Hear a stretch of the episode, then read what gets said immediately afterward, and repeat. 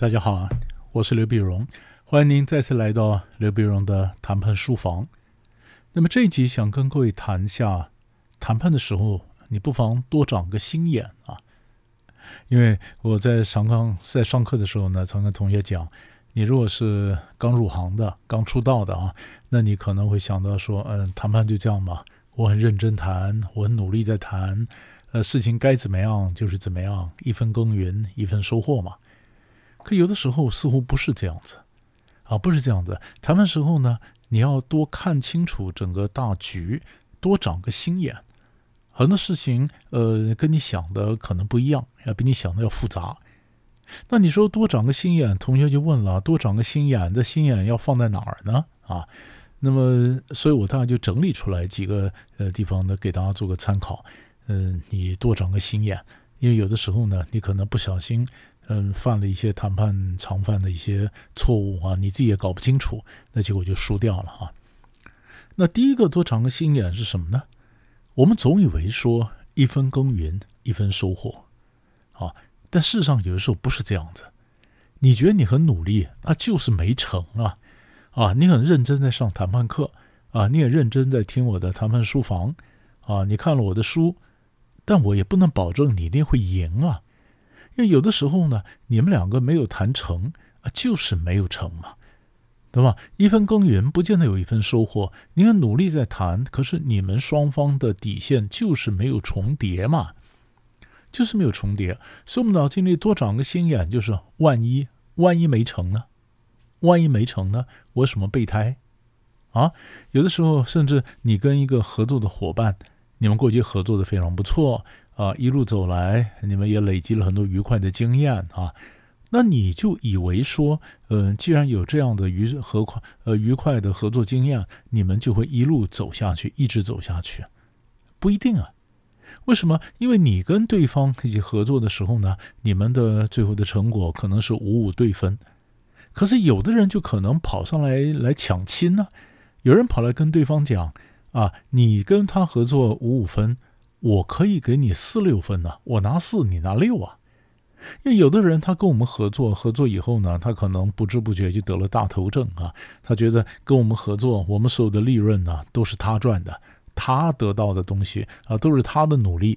他想他跟我合作，跟张三合作，跟李四合作，跟王五跟赵六都差不多啊。那他都做了那么多的贡献，他有专利，他有他的专业，嗯，那得到的利润应该他多分一点嘛。他完全没有想到我也有多少的贡献，是不是才有今天这个成就？但他可能不这样觉得，他觉得都是他，他觉得都是他呢，所以他觉得五五分固然是不错，那有人拿个四六分，他就心动了，所以他可能就就就就跑去跟别人合作，不跟我合作了。所以我不能假设对方跟我合作，合作的愉快，他就会跟我一路走到底，不一定，不一定。所以这是我们要长的第一个心眼。有的时候呢，很多事情、人呐、事啊，都不像我想的那么样的顺利。所以我得准备个备胎，我得准备另外一个，嗯，备准备备胎的合作伙伴啊，都都都得准备好啊。这是第一个，我说要你长的这个心眼。第二个呢，谈判时候多长个心眼，就是我们常讲谈判，它是个权力游戏嘛。啊，你也学会了嘛？谈判的时候，我们找谁的筹码比较多嘛？那所以在谈判的时候，我们一看，哎呀，糟糕，我跟对方没筹码，啊，怎么检验了？怎么讲了半天没有筹码？没有筹码呢？你可能过去很沮丧，你鼻子摸摸就退回去了。像我多要你长个心眼，就是，呃，比如说我是甲，我跟乙没有筹码，那我再环顾一下全局，有谁可以影响乙？有没有？哎，丙可以影响乙。所以我多长个心眼，就多问一个问题：我对乙没有筹码，可是我对丙也没筹码吗？说不定我对丙有筹码哟。啊，那我可不可以用我的筹码影响到丙，然后把丙收服了以后呢，让丙帮我把乙搞定？有没有这种可能性？这就是我们谈判讲的借力啊，也就是我必须虚衡全局，看到有哪些人可以借力。我不要一看到说，哎呀，我对乙没有筹码，我就缩回去了。不是多长个心眼，再环顾全局，有谁可以借力？说不定柳暗花明又一村，忽然眼前一亮，谈判有了机会，借力使力，有没有？啊，这是第二个心眼。第三个谈判时候，你要多长个心眼，就是不要光看谈判桌上的东西。我们当然要搞清楚桌上有什么东西，对不对？我们跟他谈什么东西，我有多少筹码。那可是有的时候影响对方谈判行为的，不是桌上这个标的物啊，可能是他内部的一些权力斗争啊，他的接班的问题了，他的办公室政治啊，是不是？他嗯，有的时候呢，你认为他跟你谈，他都想赚更多的钱。但是有的时候他跟我谈，他并不是想跟我呃赚更多的钱，甚至他只是想说，他赶快把这案子谈成了，呃谈成早点谈成更重要，因为他必须回到他的公司里面，以免他后院失火呀，是不是？那他跟我在那边耗没什么用，他内部有人有不同意见，内部有人跟他的主子进谗言，所以他根本无心恋战，所以在这里面我稍微给他一点甜头，哎，他可能就让步了。因为他还有更重要的事要回防他的内部啊，是不是？所以有的时候我们就看他内部有没有什么问题会影响他他跟我谈判的行为呢？所以拉高看一下他里面呃内部的情况，这是我讲第三个，我们多长个心眼。第四个，我们多长个心眼，就是谈判的时候呢，有的时候人会带进事。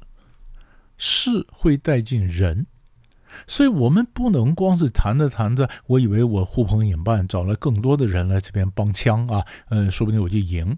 结果没想到我找了更多的人进来，就他们关心的事情跟我关心的事情不一样，所以人越多，讨论的东西越杂，焦点越模糊。所以我们常讲，人会带进事，事会带进人，不想扯进这个人。就别谈这个事儿，不想谈这个事儿，就别扯进这个人。所以人和事是连在一起，而人和事如果一改变，权力、权力关系啊，就双方的我们这两方的 power 到底谁比较强，也可能因为有人或事的改变，影响到整个权力的天平。所以人和事是连在一起的，最后会影响到谈判的筹码，这个是我们必须要有的一个概念。所以你今天在谈判的时候，不是说我想谈什么就谈什么，事情扯一大堆，或者不是我想找哪些人进来就找哪些人进来，这样很多人呼朋引伴帮腔助拳，其实不是这样。人多口杂，焦点模糊，到时候怎么谈都很可能歪楼啊，都很可能跑题。呃，根本不是我想要的结果，所以记得人和事连在一起的。那最后一个呢，也是我提醒各位的，就是不要太一厢情愿。我们看的事情，我们看的世界，可能跟对方看的世界不一样。以前我有个学生在个电子公司，电子公司呢，他是跟美国一家嗯公司呢来谈判。那我学生这家台商呢，他的这个公司当然比较弱。老美这个他的客户呢比较强势，可是老美这个强势呢没宰他，留给我学生一条生路，一个活口。而且我学生留一条生路，他很高兴啊，他就跑来跟我讲说：“老师，他为什么没宰我呢？”理论上，他认为美国人在这件事情上可以穷追不舍嘛，那他为什么没宰我呢？那我就说你长得漂亮嘛，对不对？但是其实真正的原因就是，我就跟我学生讲，对你来讲。美国那个客户可能是你的唯一，可是对美国客户来讲，你可能不是他的唯一，他可能还有供应商二，他还有供应商三，所以他为什么留着你呢？他留着你去牵制供应商二或牵制供应商三，是不是？所以就美国人看的局跟你看的局是不一样，你看的他是你的唯一，可是他看的你不是他的唯一。所以他在跟你谈判的时候，他得考虑到今天他为什么留着你，因为他要准备一点谈判的筹码，留一点筹码，然后跟别的供应商来谈。如果把你宰了，他不是到头来很可能被其中某一个供应商所牵制吗？啊，那或者还有一种可能就是他今天跟你谈，谈完以后呢，他还要跟别人谈，所以他不敢让太多给你，不是嗯不想给你，而是怕一旦给你以后，就造成一个先例，此例一开，后患无穷，他后面招架不了。给你简单，可是，一旦变成先例，他就 handle 不了，招架不了了。所以，有的时候因为这个局我没有被宰，也有的时候因为这个局，对方本来可以让的，结果反而没让，让这个谈判破了。也有可能，追根究底就是这么，就是我刚刚讲那件事儿，就是你看的世界跟你客户看的世界是不一样的，所以不要一厢情愿啊！这也是叫你多长个心眼，不要一厢情愿。所以整理一下，我今天讲了五个，嗯，都多长个心眼。第一个呢，就告诉你说，万一，万一有些事情我努力了，我以为会成，但是万一没成呢？有些人，我以为他一路会跟我上来，然后有成果，然后跟我一路走到底，但事实上他后来跑掉了，所以都得准备备胎啊！这是第一个，嗯，你说不要一厢，别多长个心眼，就是第一个就是万一。第二个多长个心眼就是，嗯，我如果跟这个人没有筹码，我跟局里面另外一个人有没有筹码？我是甲，我对乙没有筹码，我对丙有没有筹码？可不可以利用丙？来利用丙来帮我影响到乙呢？借力使力，这是第二个心眼。不要没有筹码，鼻子摸摸就缩回去了，这是第二个心眼。第三个多长个心眼，就是不要看桌上的什么东西而已，你要看整个局。因为有的时候影响对方谈判行为的，不是桌上的东西，我出多少钱，我给什么条件，而是他内部的嗯办公室政治，他内部的权力斗争。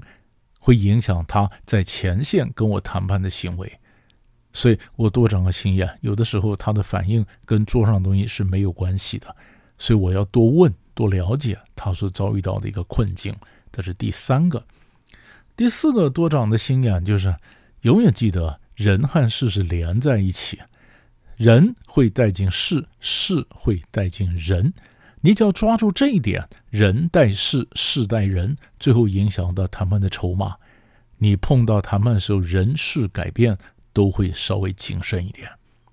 最后一个多长个心眼，就是不要一厢情愿，不要以为我们看的世界跟对方看的世界是一样的，不是，我们看的世界是不一样的。这里面可能有筹码，也可能有限制，都有可能。这是我们心里必须有数，然后你的谈判就会稍的稍微变得稍微更有深度、更复杂一点点。想想，多长个心眼，希望能够让你谈判能够谈得更好。我们下集再见。